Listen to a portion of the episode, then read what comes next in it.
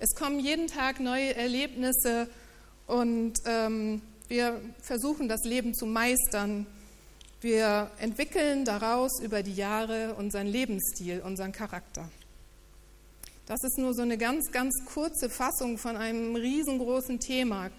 Geschwisterkonstellation, ähm, Umwelt, äh, Erbanlagen, alles das gehört zu diesem Riesenthema. Also, das bedeutet, dass unser Lebensstil, dass dein Lebensstil deine ganz private Art ist, ähm, dass du die Welt ansiehst. Das geht in dieser privaten, äh, diesem privaten Ausdruck des Lebens, das geht darüber, wie wir die Umwelt wahrnehmen, was wir glauben, wie wir glauben, wie wir leben, wie wir reagieren. Also in dem Sinne, es ist deine persönliche Meinung von dir selbst, deine persönliche Meinung von den anderen und deine persönliche Wahrnehmung und Meinung von der Welt und den Umständen, deinen Zielen und deinen Absichten. Dein Bild von dir bestimmt alles um dich herum und dein Verhalten. Dein Lebensstil ist deine private Sicht auf die Dinge. Und das bleibt auch relativ konstant. Also nach dem sechsten Jahr sind wir eigentlich schon damit abgeschlossen. Und es bleibt relativ konstant unser Leben lang, unser Lebensmuster. Ähm, es ist ähm, nur möglich, dass wir das verändern, wenn wir es erkennen, wie wir funktionieren und wenn wir dann ganz gezielt daran gehen, etwas umzubauen. Meistens passiert das durch einen besonderen Anlass oder durch äh, Hilfe von außen. Dass ihr das versteht, mache ich nochmal ein privates Logikbild. Ich bin das siebte Kind von sieben Kindern. Äh, nee, ich meine das letzte Kind von sieben Kindern, genau. Meine Geschwister sind alle älter als ich und sie sagen mir, ich habe als Baby sehr viel geschrien. Das kam wohl nicht so gut an bei der Familie also habe ich meine private Logik gebaut, wenn ich still bin, bin ich richtig. Viel verhielt mich also die nächsten Jahre relativ still und beobachtete und hörte zu. Ich bin eine gute Beobachterin. Aber das funktionierte in der Schule schon nicht mehr, weil da sollte ich plötzlich was sagen und mir wurde gespiegelt, du bist falsch. Ich weiß nicht, ob ihr solche Situationen kennt oder ähnliche Situationen, dass euch etwas gespiegelt wird.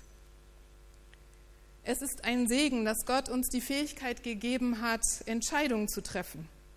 So bleibt uns unser Leben lang noch die Möglichkeit, unser Verhalten zu korrigieren. So manches, was wir auf falsche Konten gebucht haben, können wir mit Hilfe von Gott und mit seiner Sicht auf unser Leben verändern.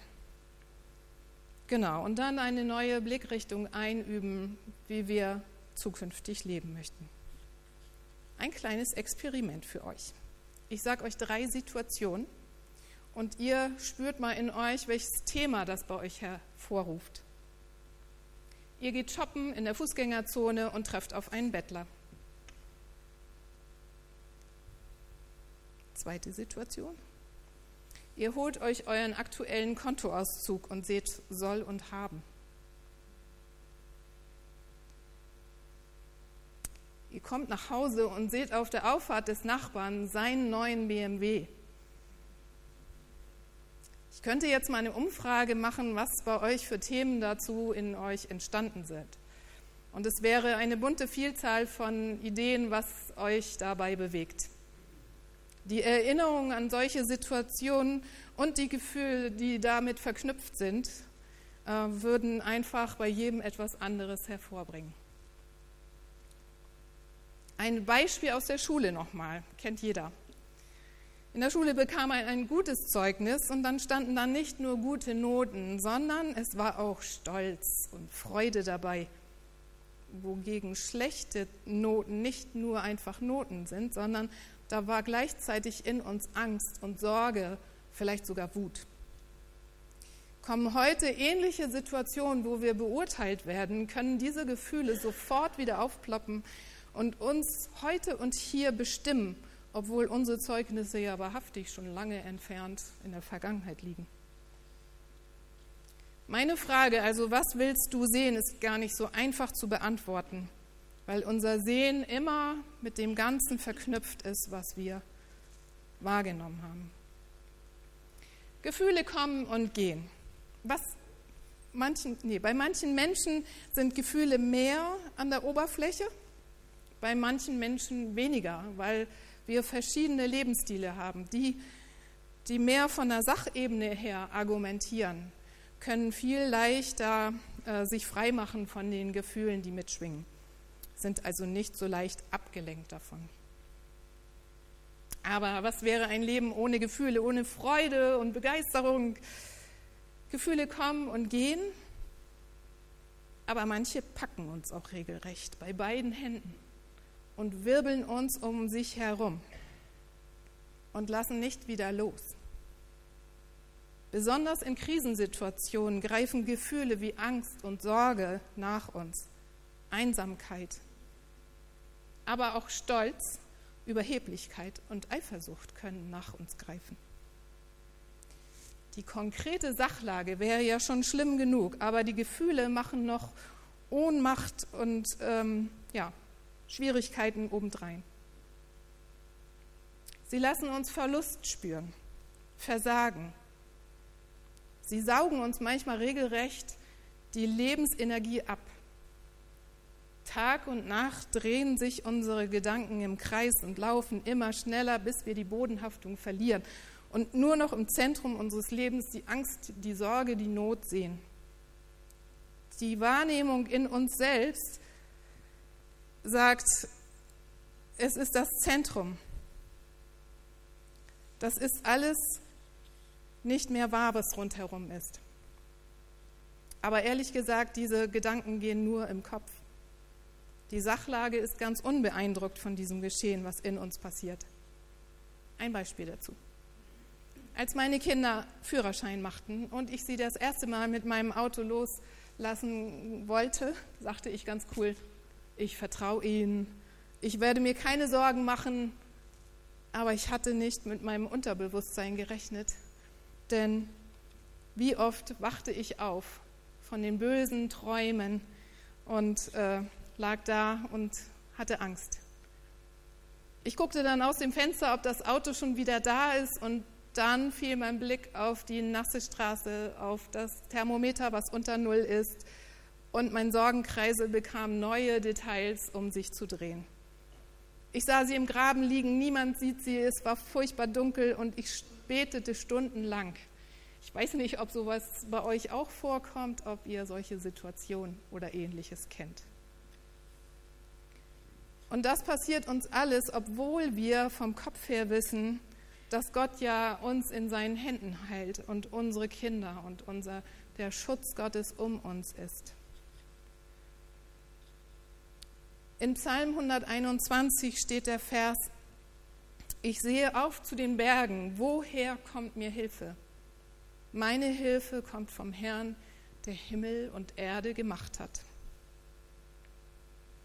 Dieses Wissen über den Psalmvers ist im Kopf, aber im Herzen drehen sich unsere dunklen Sorgenkreisel weiter und malen Tag und Nacht etwas vor. Es kann sein, dass das Leben eine einzige Tragödie ist. Man sieht nur noch schwarz.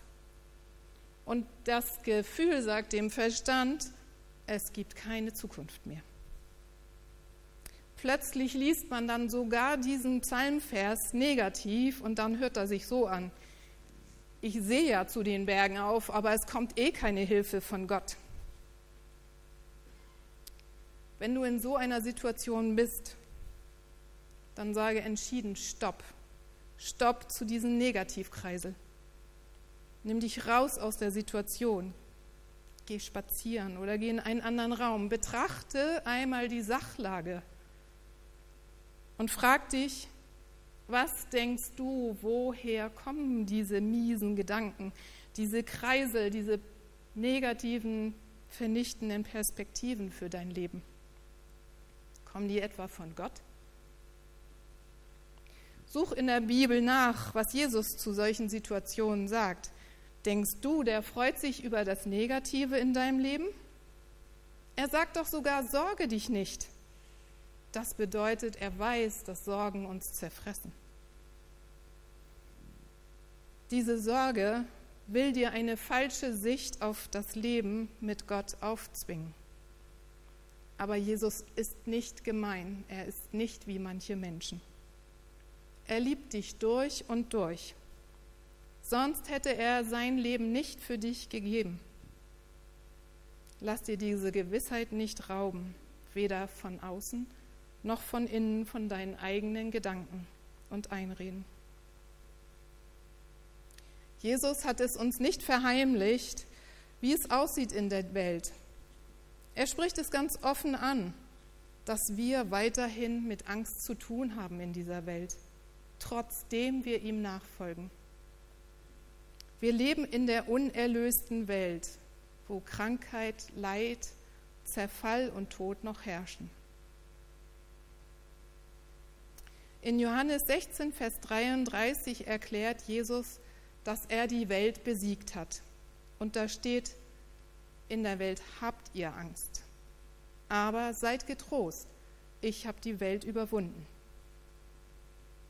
Er will mit diesem Vers ausdrücken, sei auf der Hut, guck genau hin, entscheide dich für den Blick auf das Leben, vertrau auf meinen Sieg. Ich habe die Welt überwunden. Ich habe für dich die Wunden erlitten und durch die Auferstehung das neue Leben hervorgebracht. Sieh auf mich, sei getröstet, mitten in allem Dunkel dieser Welt. Jesus ermutigt uns, das befreite Leben anzunehmen. Er hat das alles, was nach uns greift und uns festhält, schon längst besiegt, diese Kreisel der Angst, der Sorge. Es liegt jetzt in deiner Hand, ihm zu vertrauen. Jesus ermutigt uns, das befreite Leben anzunehmen. Er hat alles schon besiegt. Gott hat uns die Fähigkeit gegeben, langfristig zu denken und nicht im Augenblick zu versinken. Er hat uns das Gehirn gegeben, das das Ganze, was uns passiert, jede Krise in einen neuen Kontext einordnen kann wenn man über das große Ganze unseres Lebens hinaussieht. Damit hat er uns die Möglichkeit gegeben, die Gefühle in den Griff zu bekommen und die Sachlage zu, zu erkennen. Das Leben wird ja nie in einer Nulllinie laufen. Es wird immer wie beim Herzschlag auf und abs geben. Und jede Krise, die man durchschritten hat, wird für die nächste Krise eine Erfahrung mitbringen, dass wir besser und ja, besser darauf eingestellt sind und wissen, das Leben geht weiter. Was willst du in deinem Leben sehen? Für mich war das jahrelang klar, was ich sehen will. Ich habe mich für ein Leben mit Gott entschieden. Ich möchte Gott sehen. Ich gehöre zu ihm und möchte nicht nur in der Bibel lesen und in der Theorie bleiben, sondern ich möchte erleben und spüren, wie Gott in mir lebt. Ich habe eine Sehnsucht nach Gott, nach echtem Leben. Und ich möchte gebraucht werden in dieser Welt für seine Botschaft. Ich hatte schon freudige Pläne, wie Gott mich gebrauchen könnte, mit meinem Mann Martin zusammen. Nach der, nachdem unsere Kinder jetzt erwachsen waren, könnten wir leben, ja, ein neues Leben beginnen und wir könnten Menschen begleiten. Und ja, es war sehr vieles, was wir hätten tun können. Doch dann stand ich plötzlich im August 2016 allein am Strand. Mit Martins Tod war auch meine, war auch unsere gemeinsame Zukunft gestorben. Meine Zukunft auch. An diesem Punkt hätte ich jetzt für lange Zeit versinken können und hätte keine Zukunft mehr gesehen. Doch genau an diesem Strand hat Gott mir die Augen für seine Gegenwart geöffnet. Er hat mir die Augen geöffnet für sein großes Ganzes. Er hat mir gezeigt, dass das Leben nicht zu Ende ist mit dem Tod, sondern dass wir nur in seine Gegenwart überwechseln, in seine Herrlichkeit. Das Ziel als Jesus-Nachfolger ist nicht zwangsläufig ein langes Leben hier auf der Erde.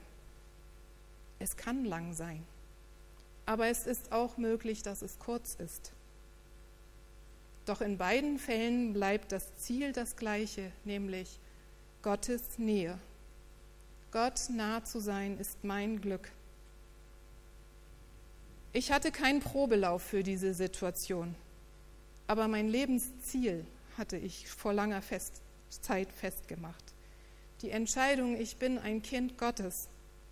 Und Gott hat den Überblick über mich und mein Leben. Ihm vertraue ich, denn er ist gut, auch wenn die Situation mir etwas anderes vor Augen malt. Gott bleibt gut.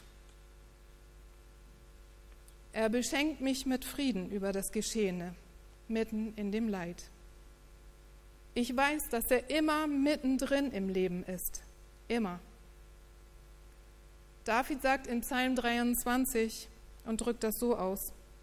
Und ob ich schon wanderte im finsteren Tal, du bist bei mir. Dein Stecken und Stab trösten mich. Sehe ich auf mein Leben zurück, staune ich, wie Gott mich immer wieder geführt hat. Und das erwarte ich auch für die Zukunft. Hätte mich jemand im Vorhinein gefragt, ich hätte gedacht, so etwas kann ich nicht ertragen, so etwas kann ich nicht erleben. Doch das große Ganze, die Tatsache ist, auch Ehepartner sterben selten gemeinsam. Es ist ein einsamer Weg durch den Tod hindurch. Mein bisheriges Leben war wie weggerissen, doch Gottes Hand hielt mich fest, dass ich nicht ins Dunkel verschlungen wurde. Er war da mit einer unendlichen Fülle von Zusagen, von Liedern, von Bildern, von Wundern. Ich könnte so weiter erzählen. Und er hat mich beschenkt mit seinem Frieden für meinen Lebensweg. Er leitet mich jeden Tag.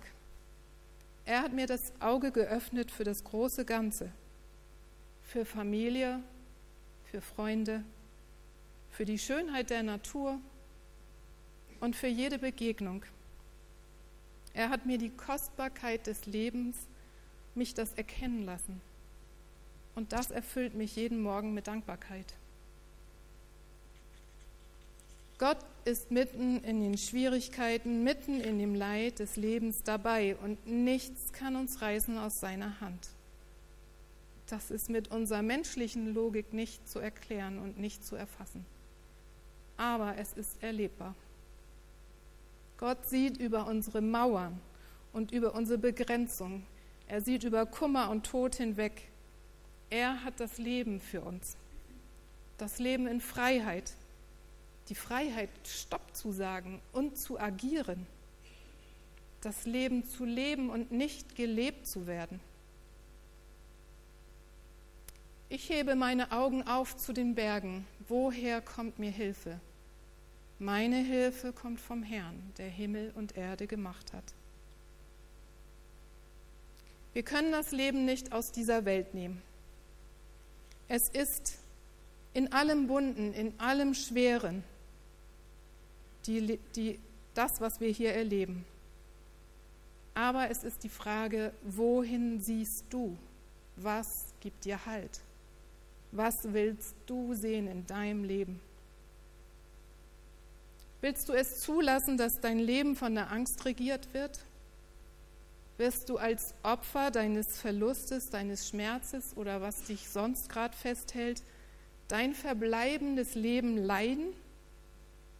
In dem Kreisel der Gefühle, die dich nach unten ziehen? Trau dich, Stopp zu sagen. Stopp zu der Sorge, zu dem, was dich fest im Griff hat. Lass es los damit du Gottes Hände, damit du deine Hände zu Gott ausstrecken kannst. Er reißt dir die Sorge nicht aus der Hand. Er ist nämlich auch an deinen freien Willen gebunden. Aber er wartet sehnsüchtig, dass du ablegst, was dich gerade hält. Die Angst, die Sorge, die Traurigkeit, das Verfahrene, Und dann kann er dich endlich in seine Arme schließen. Er hat auch Sehnsucht nach dir. Gott ist ein Gott, der dich sieht. Er möchte dir helfen, deine Logik über das Leben, deine Logikbrille, ich mache die jetzt hier nochmal fest, deine private Logik möchte er verändern. Deine, Le deine Lebensweisheit, die du für dich erkannt hast, er möchte sie verändern in seine Logik seine Logik ist, ich habe Himmel und Erde geschaffen. Ich habe Hilfe für dich. Vielleicht kannst du die Hilfe noch gar nicht erkennen, aber sei getrost und geh Schritt für Schritt mit ihm.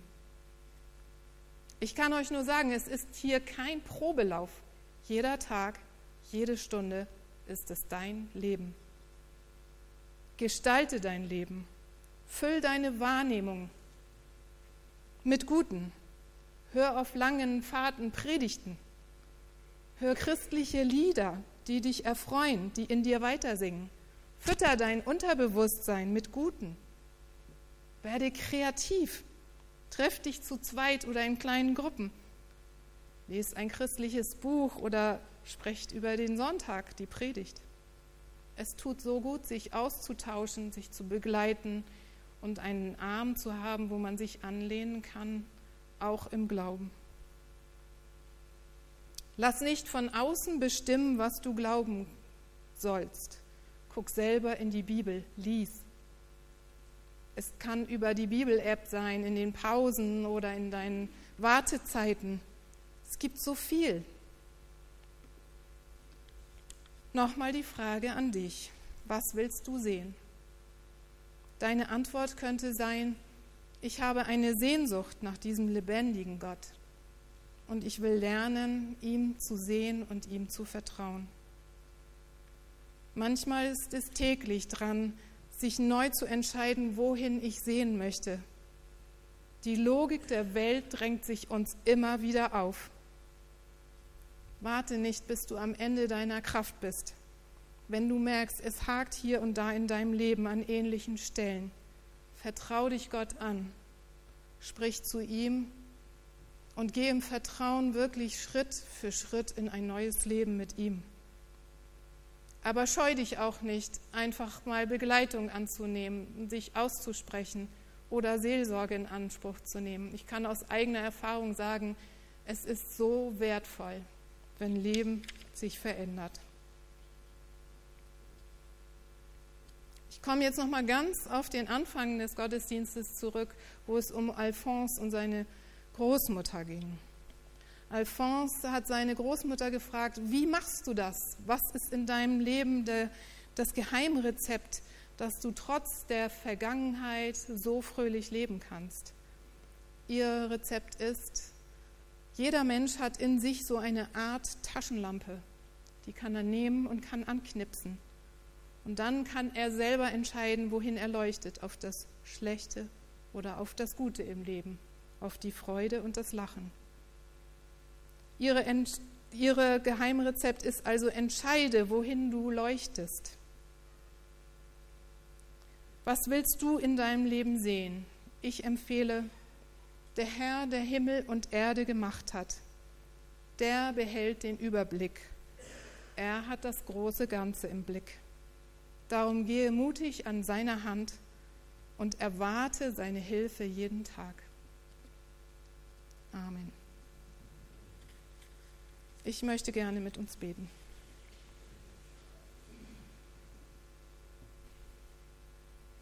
Jesus, wir beten zu dir, der du die Macht hast im Himmel und auf Erden. Du kennst das Leben durch und durch hier auf der Erde, du warst selber hier. Du siehst die Dinge, die immer wieder versuchen, uns runterzuziehen, uns das Leben zu verdunkeln. Du siehst die Prüfungen. Du kennst die schwierigen Situationen am Arbeitsplatz. Du hast auch die Missverständnisse und den Streit in unseren Familien im Blick. Du kennst uns. Wir bringen dir jetzt all unsere Sorgenkreisel, alles das, was uns festhält.